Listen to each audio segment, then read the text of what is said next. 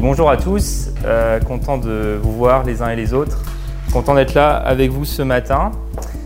Et après un petit hors-série, la semaine dernière, un long hors-série de plusieurs heures euh, sur la sexualité, on revient à notre série de prédications sur euh, le livre des Nombres, le livre de l'Exode.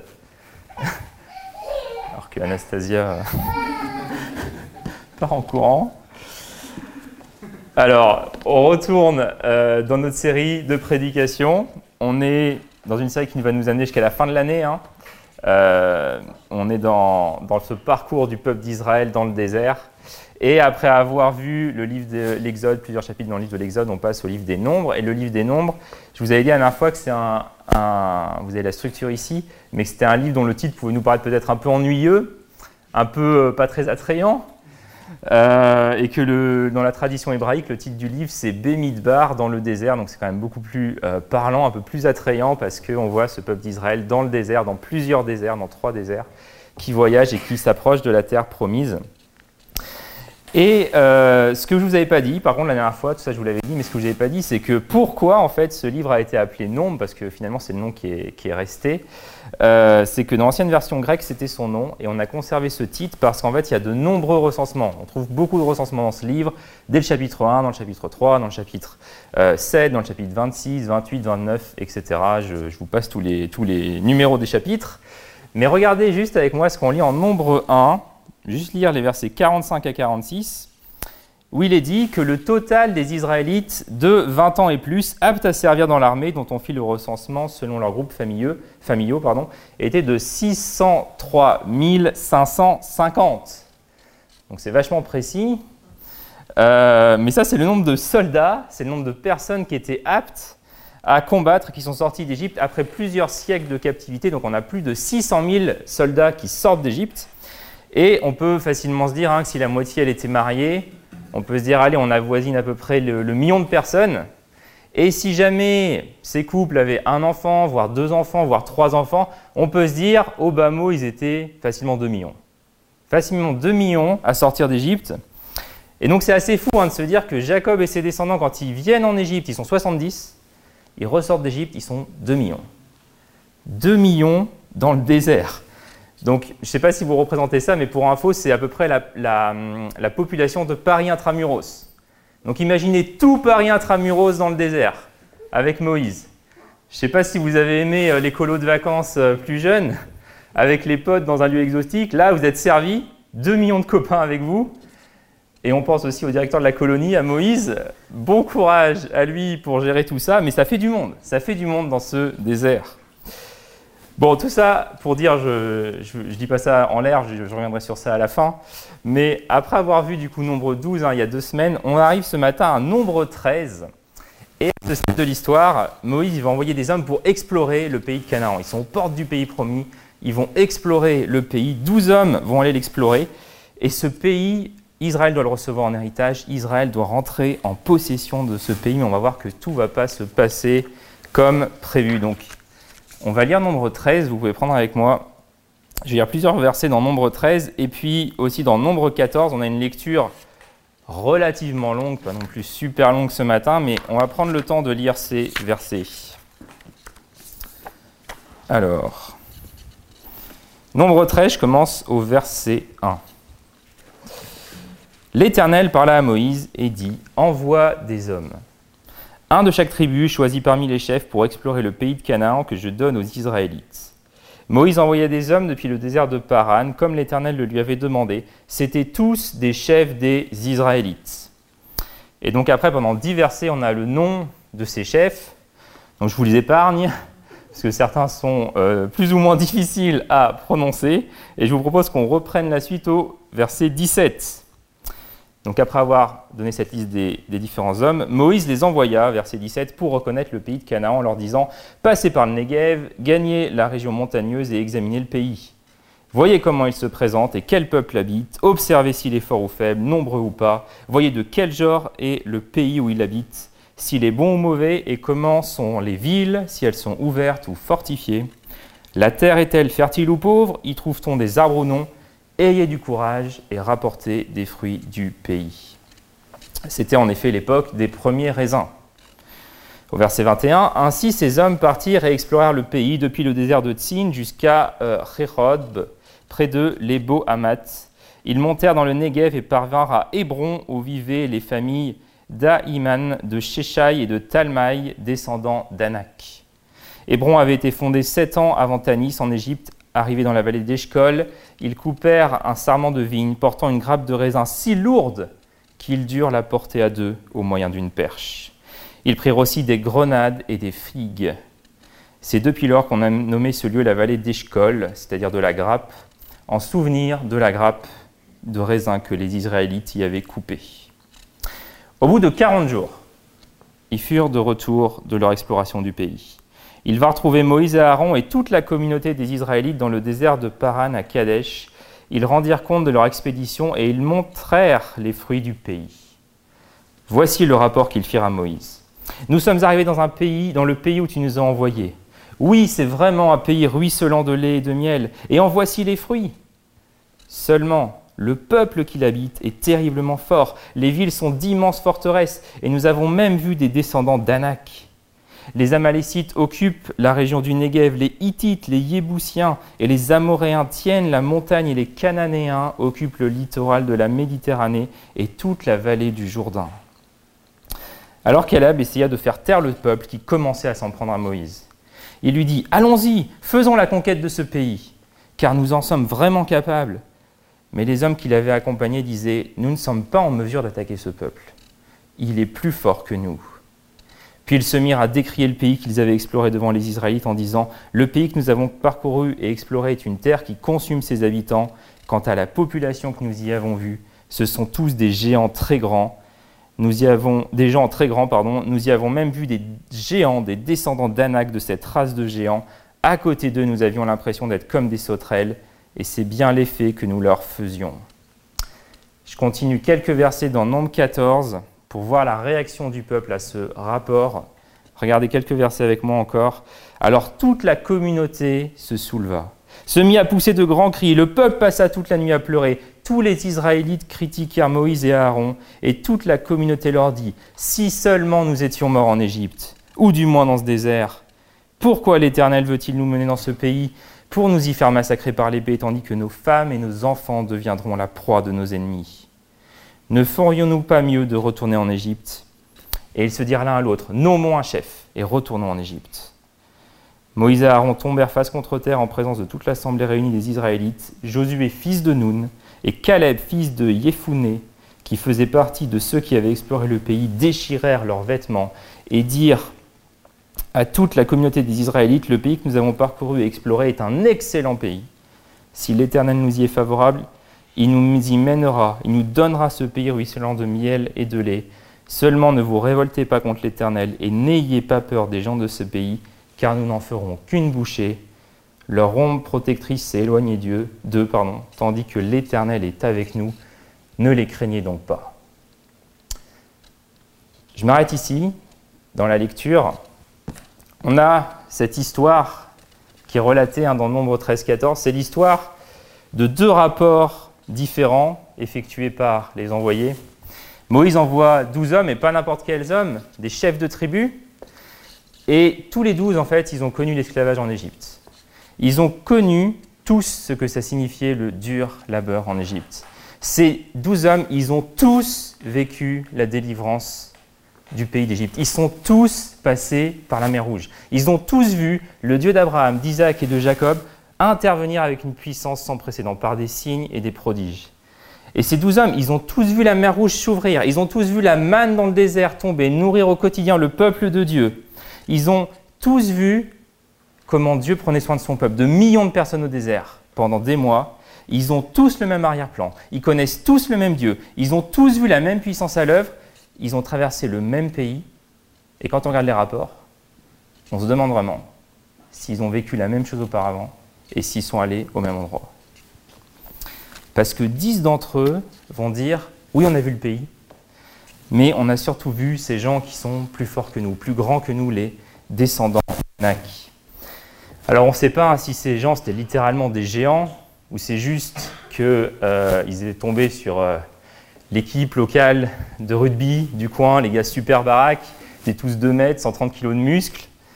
Voilà, on ne sait pas, mais en tout cas, ce qui est sûr, c'est que les habitants du pays, ils étaient costauds, ils étaient bien plus grands que les Israélites, ils étaient impressionnants, et c'est vrai que les descendants d'Anak, ils étaient connus dans toute la région pour être des guerriers vraiment très très difficiles à vaincre. Et les dix vont dire, mais en fait, on est comme des sauterelles à leurs yeux. Et c'est intéressant parce que la sauterelle, dans la loi, c'est le plus petit animal que les Israélites pouvaient manger. Vraiment le, le mets comestible le plus petit. Et en fait, ce que sont en train de dire ces dix gars, finalement, c'est que les, habitants du pays, ils vont nous manger. Il faut pas y aller, c'est mort, parce que sinon on va leur servir de petit-déj, en fait. On va être euh, Spécial K, les Miel Pops, les Cornflakes des géants. Et donc non, il ne faut pas qu'on y aille, ils vont nous manger. Et puis il y a les deux autres. Il y a Josué et Caleb qui eux donnent un son de cloche différent, qui encouragent le peuple à y aller, à se lancer dans la conquête du pays promis parce que Dieu est avec eux. Et c'est le discours inverse, hein, parce qu'en Nombre 14, verset 9, peut-être vous avez remarqué, ils disent N'ayez pas peur des habitants de ce pays, on va en faire qu'une bouchée. Et en hébreu, dans le texte original, c'est encore plus cru c'est On va les bouffer. C'est ça, un peu comme une équipe là qui, avant d'aller faire un match, une équipe de rugby, ils Allez les gars, on va les bouffer. On va y aller. Et donc il y a les uns qui disent On va les bouffer il y a les autres qui disent On va se faire bouffer. Et malheureusement, le peuple va avoir la très mauvaise idée d'écouter les dix. Les dix qui euh, ne veulent pas rentrer dans le pays. Et ça, ça va déclencher la colère de Dieu qui va condamner les Israélites à errer 40 années dans le désert, le temps que toute cette génération qui a refusé d'entrer dans le pays eh ben, meurt, excepté Caleb et excepté Josué. Alors, on est à 10 contre, 2 pour. Et c'était intéressant parce que hier matin, j'ai suivi les obsèques de euh, Jean-Peter Schmitt. Peut-être que vous avez entendu parler de lui, vous connaissez lui. C'est le fondateur hein, de la Porte ouverte chrétienne, une grande église évangélique à Mulhouse. Et cet homme, Jean, il a connu avec sa femme Suzanne vraiment des miracles incroyables, vraiment Dieu qui s'est manifesté dans sa vie, dans la vie des gens autour de lui de manière spectaculaire. Et c'est intéressant parce qu'il racontait euh, qu'à un moment donné, dans le parcours de, Jean, en fait, il y avait 12 anciens à l'église. 12 anciens dans l'église. Et à cette époque, Dieu, il avait vraiment parlé puissamment à, Jean-Peter Schmitt. Il lui avait donné une vision, il lui avait donné une direction à suivre. Et sur les 12 anciens, il y en a 9 qui vont s'opposer à Jean. Il y en a 9 qui vont lui dire Non, ça, ce que tu dis, ça vient de ton imagination, ça ne vient pas de Dieu, c'est pas possible ce que tu nous racontes, on n'y croit pas. Et il y en a trois seulement qui disaient que ça venait de Dieu. Et la suite de l'histoire a montré qu'en fait, bah, c'est ces trois-là qui avaient vu juste c'est la minorité qui avait vu juste, tout comme dans le texte qu'on vient de lire ce matin. Et quand je vois ça, quand j'entends ça, je me dis mince, mince parce que la proportion elle est quand même inquiétante. Il semble qu'au sein du peuple de Dieu, la mentalité des dix soit plus présente que la mentalité de Caleb et de Josué. Et ce matin, du coup, voilà ce que j'aimerais faire. J'aimerais qu'on mette le focus sur J'aimerais mettre le focus sur Caleb parce que quand la Bible parle de Caleb, elle dit qu'il était animé d'un autre esprit.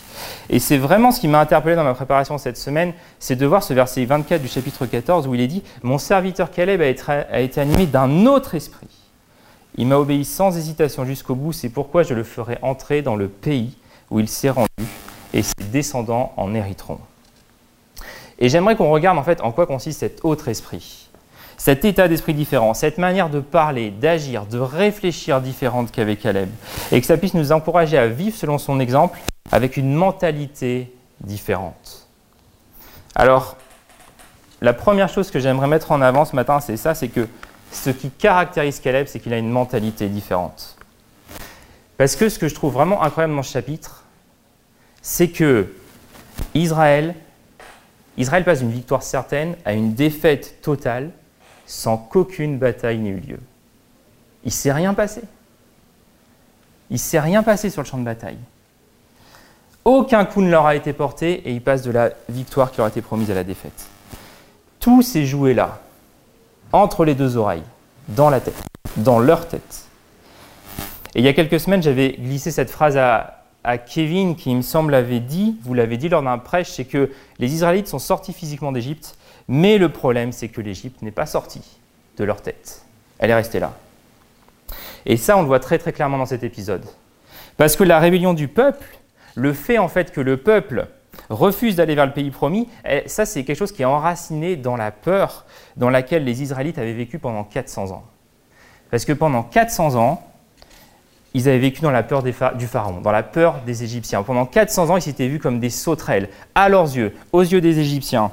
Et ces 400 années, elles les avaient façonnés à un point tel que quand le moment est venu d'obéir à Dieu, quand le moment est allé, doit, aller, doit venir d'aller affronter les géants pour s'emparer du pays promis, en fait, ils en sont incapables. Ils retournent à la peur. Ils retournent à ce qu'ils ont connu. Ils se disent, on n'est que des sauterelles et on va connaître le même sort que ce qu'on a connu en Égypte. On va retomber en esclavage, on va reconnaître les coups de fouet, on va reconnaître la mort. Sauf que cette fois, nos maîtres, ça ne va pas être les Égyptiens, mais ce sera les géants du pays. Ce sera les descendants d'Anak. Et là, tout d'un coup, tout ce qu'ils avaient vécu avec Dieu auparavant, en fait, que ce soit euh, les plaies d'Égypte, ce soit la mer qui s'ouvre en deux, que ce soit la manne dans le désert, tout ça, ça s'évapore en fait. Tout ça, c'est consumé par la peur. Tout ce que Dieu avait fait pour eux et c'est consumé par la peur et leur mémoire, elle est complètement altérée. Et ce qui conduit les Israélites, c'est la peur. C'est la peur de retomber en esclavage. C'est la peur de retomber dans les mains d'adversaires. Et l'Égypte est encore dans leur tête. Et Caleb, lui, il est sorti d'Égypte physiquement, mais il est aussi sorti dans sa tête. Il est aussi sorti dans sa tête. Il est animé d'un autre esprit, nous dit la Bible. Et cet autre esprit vient du fait qu'il est en connexion avec Dieu. Parce que quand Dieu va parler de Caleb, il va dire mon serviteur Caleb. C'est le mien. C'est Dieu se reconnaît en lui. Il y a un relationnel fort entre Dieu et Caleb. C'est mon serviteur. Un homme qui est en contact avec Dieu. Et à cette reprise, la Bible nous dit que Caleb a pleinement suivi la voix de Dieu. Sept fois. Sept fois. Et si Caleb il réagit différemment des autres, c'est parce qu'il vit en communion avec quelqu'un qui est différent. Hein, la Bible, elle nous présente Dieu comme quelqu'un de tellement différent de nous. C'est le tout autre dans la Bible. C'est celui qui ne pense pas comme nous. C'est celui dont les pensées sont différentes des nôtres. Et Caleb s'est frotté à Dieu. Et en ayant fait ça, il voit, il pense, il réfléchit comme Dieu voit, comme Dieu pense et comme Dieu réfléchit. Et voilà pourquoi il est prêt en fait à entreprendre la conquête du pays Là où les autres ont lâché l'affaire avant même d'avoir essayé, il a changé de système. Son intelligence a été renouvelée. Et ça vaut le coup aussi pour nous de nous se poser la question ce matin. C'est quoi nos, peurs existentielles, nos peurs profondes?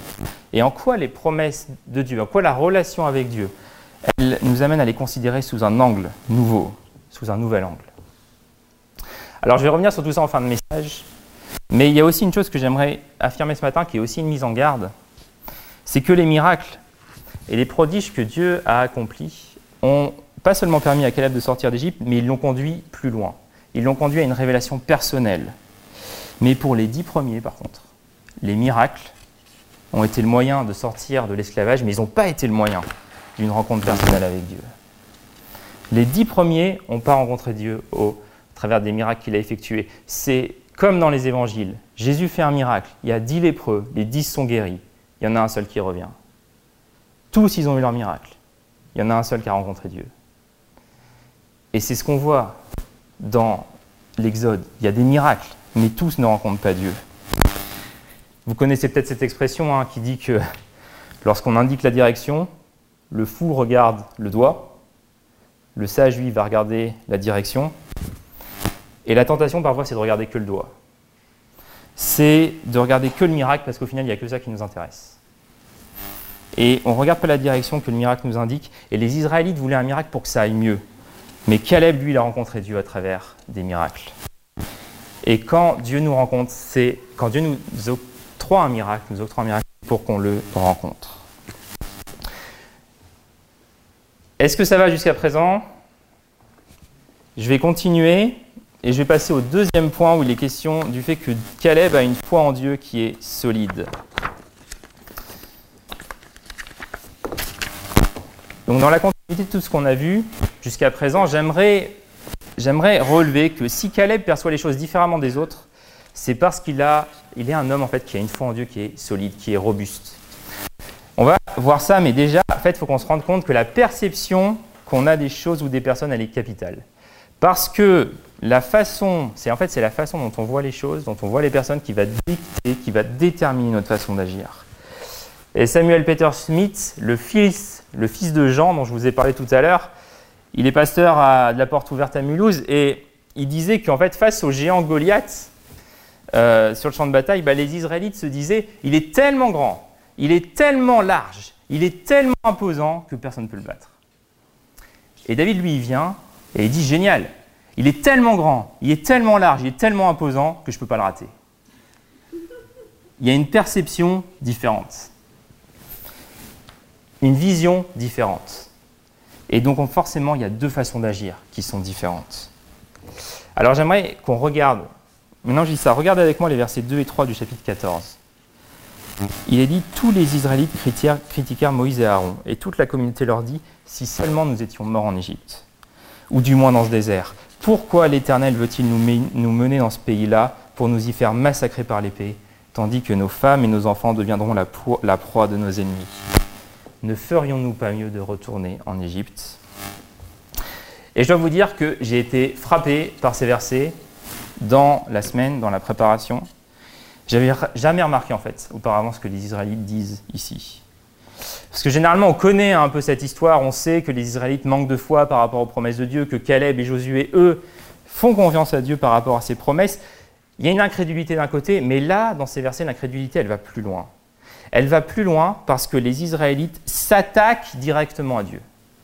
Ils s'attaquent au caractère de Dieu. Ils remettent en cause la bonté de Dieu. Et ils sont en train de dire, on se rend compte en fait que Dieu a voulu nous mener dans ce pays pour notre malheur. C'est ça qu'ils sont en train de dire. C'est le caractère de Dieu qu'ils remettent en question. Et là, quelque part, on est dans l'irrationnel. On est dans l'irrationnel. Parce que est-ce que vous pouvez vraiment penser que Dieu, il y a 650 ans, a commencé une ruse en disant Je vais appeler un gars qui s'appelle Abraham. Je vais lui promettre d'être une grande nation, dans un pays fertile. Puis, la descendance, il l'a délivré de ses oppresseurs en Égypte. Puis, il l'a fait passer par la mer Rouge. Puis il a pris soin de toute cette descendance dans un désert pendant des mois.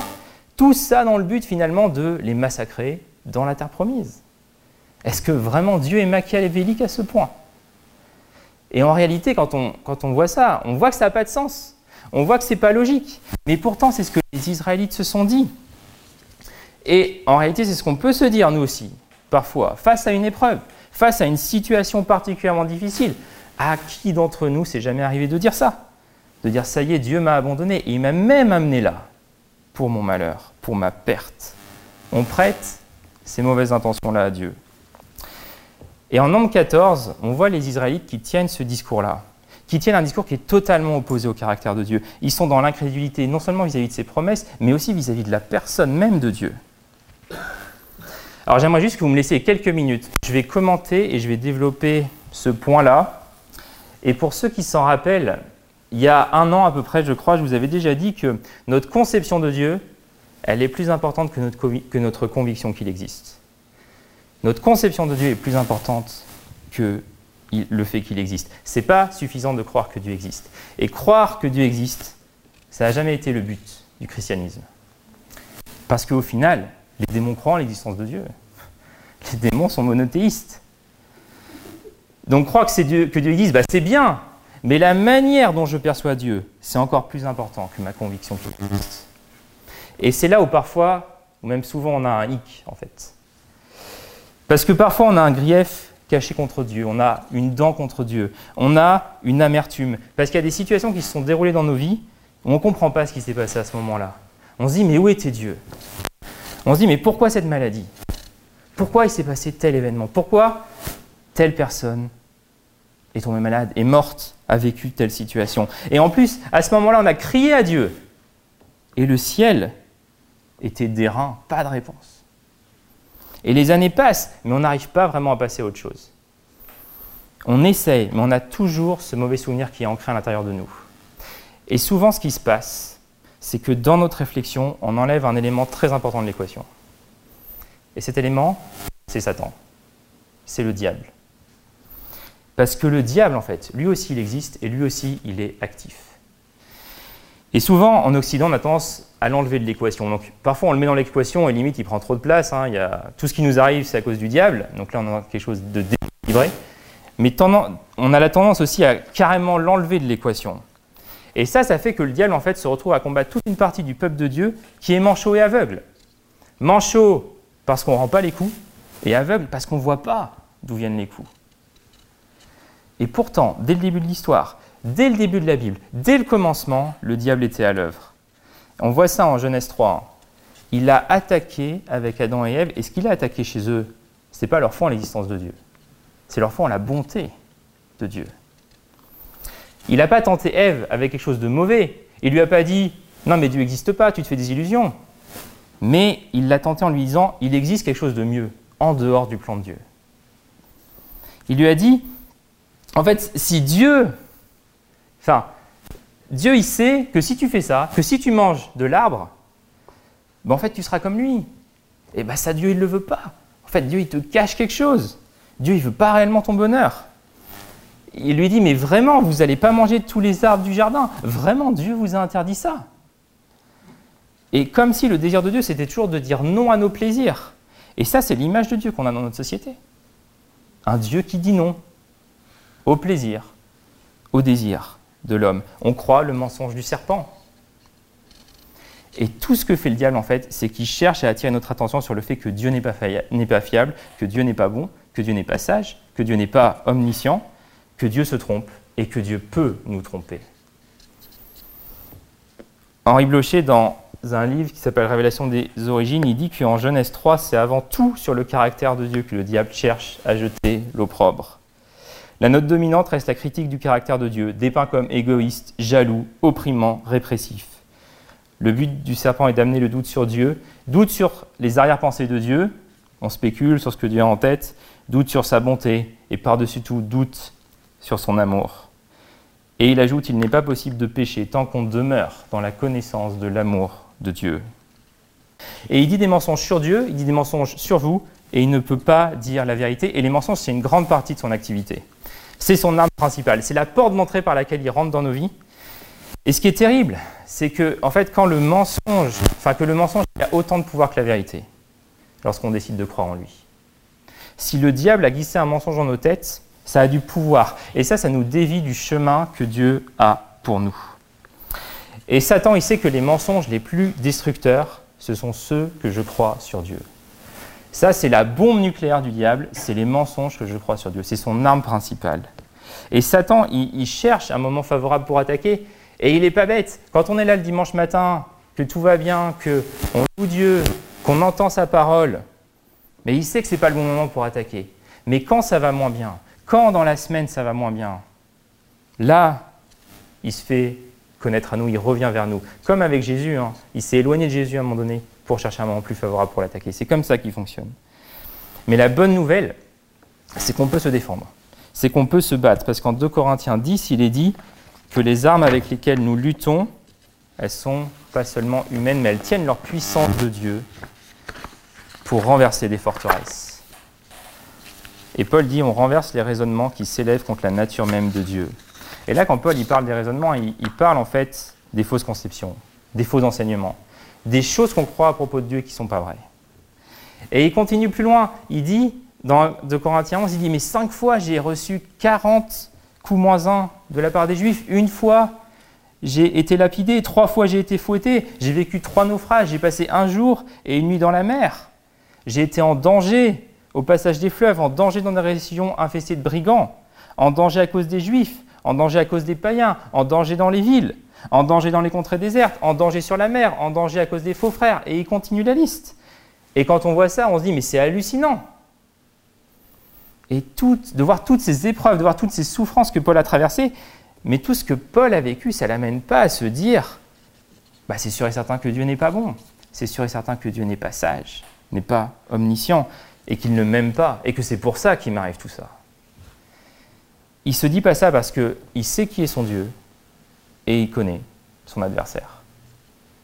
Et il sait ce que Dieu l'appelle à faire. Et la réalité de nos existences, c'est ça, c'est qu'en fait, on a un adversaire. Et que le jour où on devient chrétien, le jour où on passe dans les eaux du baptême, qu'on le veuille ou non, en fait, on est, on a déclaré une guerre au diable. On lui a dit, je ne veux pas suivre tes plans, je ne vais pas croire à tes mensonges, mais je vais suivre ce que Dieu me dit. Je vais marcher dans les plans et les projets que Dieu a pour ma vie. Et voilà pourquoi la vie chrétienne, c'est parfois difficile. Ce n'est pas le club med, mais c'est parce qu'on a un adversaire, et cet adversaire, il gagne, et il se réjouit quand on gobe les mensonges qu'il veut nous faire croire sur Dieu. Est-ce que ça va jusque-là? Vous êtes avec moi? Alors, juste pour terminer cette partie, peut-être vous me direz, vous allez voir là où je veux en venir, parce que peut-être ce n'est pas la question que vous posez à première vue, mais c'est vrai qu'on ne voit pas trop le diable à l'œuvre hein, dans l'Ancien Testament. Mais dans l'Apocalypse de Jean, dans le dernier livre de la Bible, et pour ceux qui ont suivi les études bibliques sur l'Apocalypse, cette année, ça va peut-être faire écho à certaines choses. Euh, en fait, le diable se présente non plus sous la forme d'un serpent, mais sous la forme d'un dragon. L'Apocalypse 12. Et dans l'Ancien Testament, il est souvent question du dragon, en fait. Il est souvent question du dragon, dans plusieurs passages, ou du léviathan, selon les traductions. Mais ce mot, dans la version grecque de l'Ancien Testament, c'est le mot dracon. Et c'est exactement le même que celui qui est employé dans l'Apocalypse et qui veut dire dragon. Donc quand il est question du léviathan, il est question du dragon, du serpent. Vous avez Ésaïe 21 qui identifie le léviathan avec le serpent. Donc voilà, vous avez toutes ces correspondances qui sont là. Et je voulais juste vous montrer ce que dit le psaume 74, les versets 13 à 14. Ce psaume, il décrit la victoire remportée par Dieu sur l'Égypte lors de l'Exode. Et voilà ce qu'il dit, il dit, c'est toi qui as fendu la mer par ta puissance, c'est toi qui as brisé les têtes des monstres sur les eaux, c'est toi qui as fracassé les têtes du dragon et qui l'a donné en pâture aux animaux sauvages du désert. Et ce psaume affirme que la victoire sur l'Égypte lors de l'Exode, elle est considérée comme une victoire sur le dragon. L'ouverture du passage dans la mer Rouge, pour permettre aux Israélites de traverser, elle est assimilée à une victoire de Dieu, à un coup porté par Dieu au dragon, au serpent, au diable. Et donc, finalement, derrière l'esclavage en Égypte, derrière Pharaon, on peut discerner, l'Ancien Testament nous amène à discerner l'action du diable, l'action du dragon. Et ce dragon n'a pas pu empêcher la délivrance du peuple de l'Égypte, mais il continue à injecter le poison du mensonge dans le cœur et dans les pensées des Israélites.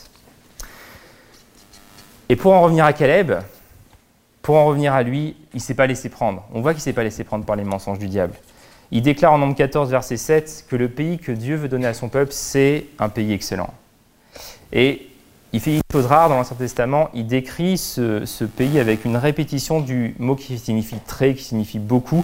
C'est un Tova Haaretz Meod. Meod, en gros, un bon pays très très. C'est-à-dire que c'est très très très très bon. En gros, c'est excellent. C'est le meilleur. C'est vraiment le pays où il y a abondance de biens. Et Dieu ne fait pas dans la demi-mesure avec le pays qu'il veut donner au peuple. Et, conscient, et, Caleb, autrement dit, hein, il est conscient que ce que Dieu veut donner, c'est le meilleur. C'est ce qui est excellent. Et il ne remet pas en cause le, caractère de Dieu pas plus qu'il va réduire Dieu à son intelligence, à ses capacités humaines. Caleb, il nie pas les difficultés, il nie pas qu'il y a des géants dans le pays, il nie pas que ça va être galère, que ça va être difficile, mais il sait que Dieu est avec le peuple. Pour les dix autres, les murailles sont trop hautes, les villes sont trop fortifiées, les géants sont trop grands. Dans leur rapport, à aucun moment, quand vous regardez le rapport des dix, à aucun moment ils font référence à Dieu. Jamais. Jamais. Ils parlent de ce qu'ils ont vu, mais ils font jamais référence à Dieu. Alors que Caleb, lui, fait référence à Dieu, et il ne réduit pas Dieu à ce qu'il peut cerner avec son intelligence. Il ne pensait pas, en fait, sa foi ne se réduit pas à ce qu'il voit. Il ne pensait pas que le peuple allait rentrer en Canaan parce qu'ils avaient une grosse armée, parce qu'ils étaient, puissants, parce qu'ils étaient puissants, mais parce que le Seigneur était avec eux. C'est un homme de foi. Caleb, c'est un homme de foi tout simplement parce qu'il se souvient que Dieu est présent. Il a les pensées focalisées sur Dieu. Et parfois, hein, on peut passer nos journées à regarder nos projets, nos craintes, nos sujets de préoccupation, et on a fini la journée, on se dit, mais en fait, j'ai même pas impliqué Dieu dans tout ça. Caleb, lui, il fait ça. Il l'implique Dieu dans toutes ses réflexions. Et enfin, Caleb, je dois vous dire, il m'impressionne, parce que vraiment, c'est un homme courageux. Vraiment, c'est un homme courageux. Peut-être c'est possible pas forcément simple, mais c'est possible.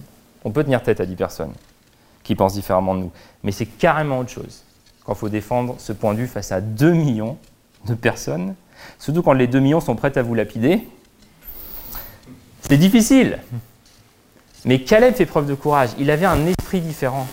Il était animé d'un autre esprit. Et je crois vraiment que c'était le Saint-Esprit qui œuvrait en lui. Il se présente devant tout le peuple alors que le peuple parlait de lapider. Et il dit N'ayez pas peur. N'ayez pas peur. Parce qu'il savait que la peur est mauvaise conseillère. Et face à la pensée du groupe, il tient bon. Il lâche pas. Il me fait penser un peu au réformateur Martin Luther. En 1521, il est convoqué à, Worms devant l'empereur Charles Quint, devant une assemblée générale de l'Empire. Et là, on lui dit Tu reviens sur tout ce que tu as écrit, tu te rétractes. Et Luther répond Je suis lié par les textes bibliques que j'ai cités, et ma conscience est captive des paroles de Dieu. Je ne peux ni ne veux me rétracter en, en rien, pardon, car il n'est ni sage ni prudent d'agir contre sa propre conscience. Et on somme Luther une dernière fois de se rétracter et Luther persiste et il dit simplement Je ne puis faire autrement, me voici que Dieu me soit en aide. Il résiste à toute cette pression, à tous les gens qui sont contre lui, à l'empereur même qui est face à lui. Et c'est impressionnant parce que aujourd'hui dans notre société, c'est difficile parfois d'aller à l'encontre de certaines pensées. Parce que parfois le message affiché, c'est que si on ne pense pas exactement euh, comme le groupe sur différents sujets, la sexualité, la science, la politique, alors, shame on you, j'allais dire. Honte à vous. Honte à vous. Voilà ce que dit John Bloom. Il dit le courage, j'aime beaucoup cette citation, il dit le courage n'est pas une vertu autonome, une vertu autogénérée. Le courage est toujours produit par la foi. Que notre foi soit ou en autre chose, le courage est une vertu dérivée. Et juste, je voudrais vous inviter à penser à ça avec moi quelques instants. Je suis sûr que vous avez déjà vu un film où il y a un gars qui est euh, d'un côté de la pièce, et puis de l'autre côté, il voit une, jolie fille, et puis il veut aller se présenter à lui, il veut lui demander de danser, mais il n'a pas le courage de le faire. Alors qu'est-ce qu'il fait? Il se tourne vers le, barman et lui dit Donne-moi un shot, donne-moi une bière, il commence à boire, il enchaîne avec trois ou quatre whisky, et là, tout d'un coup, il a du courage. Il a du courage, ça a rempli son cœur avec la capacité d'y aller, avec la capacité de faire face en fait à sa peur du rejet et à demander à cette fille de danser avec lui. Mais ça, on pourrait dire c'est du courage un petit peu artificiel, ou en tout cas c'est du courage qui provient de la bouteille. Je pense qu'il y a un autre courage qui vient d'ailleurs, un courage qui vient de la foi, un courage qui vient du Saint-Esprit, qui repose sur les promesses de Dieu. Et c'est ce courage dont elle a fait preuve, et c'est ça que ce texte nous invite à imiter à notre tour aujourd'hui. Et parfois, le courage va se manifester dans le fait qu'on va tenir contre vent et marée. Et parfois, ça sera juste en fait admettre qu'on a tort. Le fait d'avoir du courage sera juste dire bah, j'ai eu tort et je te demande pardon. Ce sera de faire confiance à nouveau après qu'on ait déjà fait confiance et que notre confiance ait été balayée. Ce sera d'aimer à nouveau après que notre cœur ait été déchiré par un divorce. Ça, c'est le courage. Alors pour conclure, j'aimerais juste essayer de, rassembler un peu toutes les idées qu'on a vues ce matin. On a vu que Caleb avait une mentalité différente. Non seulement il est sorti d'Égypte physiquement, mais il a fait sortir l'Égypte de sa tête. Et comment il a fait ça En fréquentant Dieu, en maintenant une relation profonde avec Dieu. Et en faisant ça, il s'est mis à penser, à réfléchir comme Dieu. Sa pensée a été renouvelée. On a vu deuxièmement que Caleb il possède une foi solide en Dieu. Il ne se laisse pas tromper par le diable et parce que les autres peuvent penser du caractère de Dieu. Et il nous invite à avoir conscience aussi hein, que là où le diable attaque, là où le diable nous bombarde, c'est avant tout sur le caractère de Dieu. C'est avant tout sur la fiabilité de Dieu, sur sa bonté, sur sa sagesse. Et j'ai envie de dire la conséquence de tout ça, la conséquence du fait que Caleb possède une mentalité différente, une foi solide, bah c'est qu'il fait preuve de courage. Et d'un courage tel qu'il est prêt à affronter une foule hostile de 2 millions de personnes pour le bien de cette foule, parce qu'il sait que cette foule est en train de se tromper et qu'elle va à l'échec, et aussi pour glorifier Dieu en tenant ferme la vérité. Alors, moi, je veux vous dire que vraiment, ce qu'elle me, me plaît beaucoup. Il ne fait pas beaucoup de bruit hein, dans la Bible. Pas, les projecteurs ne sont pas tournés vers lui. On en voit parler assez courtement dans ce chapitre et un petit peu dans le livre de Josué, mais il laisse une fois un exemple, un témoignage vraiment beau. Il fait la différence par sa façon de penser, par sa façon d'agir, par sa façon de parler. Il est animé d'un autre esprit. Et ma prière aussi ce matin, c'est ça, c'est que Dieu nous donne dans sa grâce d'être davantage comme lui. Et pour terminer ce message, j'aimerais euh, vous dire ce qui m'est venu en tête ce matin euh, avant que je vienne ici. Alors je priais pour le culte et pour cette prédication. Et si tu veux, Fédé, tu peux venir et commencer à jouer, s'il te plaît. Mais j'ai pensé en fait à la page d'accueil de nos téléphones euh, ou de nos ordinateurs portables. Et aujourd'hui, hein, dès que j'allume mon téléphone, personnellement, moi j'ai une photo de Noéline dessus qui apparaît sur ma page d'accueil. Et pour moi, c'est une image tellement cool qu'elle me réchauffe le cœur. Je suis content de l'avoir. Mais j'avais pas ça au début, hein, quand j'ai reçu mon portable. J'avais un truc par défaut qui me plaisait pas trop, je crois que c'était l'Apple Store qui s'affichait. Et donc c'est moi qui ai dû programmer ma page d'accueil. Et ce que j'aimerais vous dire, c'est que toi et moi, en fait, on va se réveiller tous les matins, et tous les matins, au moment où on se réveille, il y a l'ordinateur de nos vies qui se met en marche. Et il y a la page d'accueil qui apparaît. Et sur cette page d'accueil, bah, peut-être il y a la to-do list de la journée, peut-être il y a, oh non, je dois parler à telle personne aujourd'hui et vraiment, j'ai pas envie. Il peut y avoir un sentiment de malaise. Et notre page d'accueil, finalement, ça peut être la peur, la colère, la tristesse, la victimisation, et ça, ça va nous accompagner tout au long de la journée, dans tout ce qu'on va faire. Et la bonne nouvelle, c'est qu'en fait, j'ai le choix que je peux redémarrer et modifier cette page d'accueil. Pour y mettre autre chose que l'Apple Store, ou que quelque chose qui m'oriente vers une direction un peu néfaste, et ça, en fait, ça, c'est ce que fait une relation avec Dieu. Ça, c'est ce que fait une relation avec Dieu dans la durée. Elle change ma vision du monde. Euh, elle réinitialise ma page d'accueil. Et plutôt que de regarder la peur des géants ou la victimisation toute la journée, bah, ma page d'accueil, elle peut euh, contenir ce qui anime Caleb, une mentalité différente, une foi solide en Dieu, un courage remarquable. Et on peut se nourrir de tout ça tout au long de la journée. Alors, c'est ça que j'aimerais euh, vous inviter à faire maintenant simplement. Simplement en fait qu'on puisse fermer les yeux, je vais vous inviter à faire une modification de cet écran d'accueil. Je vais vous lire quelques versets, je vais prier derrière et on va enchaîner avec un chant. Mais j'aimerais qu'on puisse réfléchir à qu'est-ce qui est sur notre écran d'accueil ce matin. Pour que tout ce qu'on fasse euh, dans nos journées en fait, soit coloré par Dieu, par la vérité, et en particulier de voir quels peuvent être les, mensonges, les mensonges que Dieu peut nous, que pardon, que le diable peut nous avoir donnés sur Dieu, sur son caractère, sur sa personne, les mensonges qu'on a pu adopter à l'intérieur de nous. Peut-être avoir cru que Dieu nous jugeait sévèrement et durement, et durement qu'il était incapable de prendre soin de nous. Et j'aimerais qu'on puisse mettre une page d'accueil neuve, neuve dans l'ordinateur de nos vies. Je vous lis quelques versets pendant que vous réfléchissez, que vous méditez. Quelques versets qui peuvent vous aider à, ancrer la vérité fermement dans vos vies. En Philippiens, Paul dit Mon Dieu subviendra pleinement à tous vos besoins. Il le fera selon sa glorieuse richesse qui se manifeste en Jésus-Christ. Psaume 23,6 dit Toute ma vie, ta bonté et ton amour m'accompagneront. Et Romains 8 dit, ni la mort, ni la vie, ni les anges, ni les dominations, ni le présent, ni l'avenir, ni les puissances, ni ce qui est en haut, ni ce qui est en bas, ni aucune créature. Rien ne pourra nous arracher à l'amour que Dieu nous a témoigné en Jésus-Christ notre Seigneur.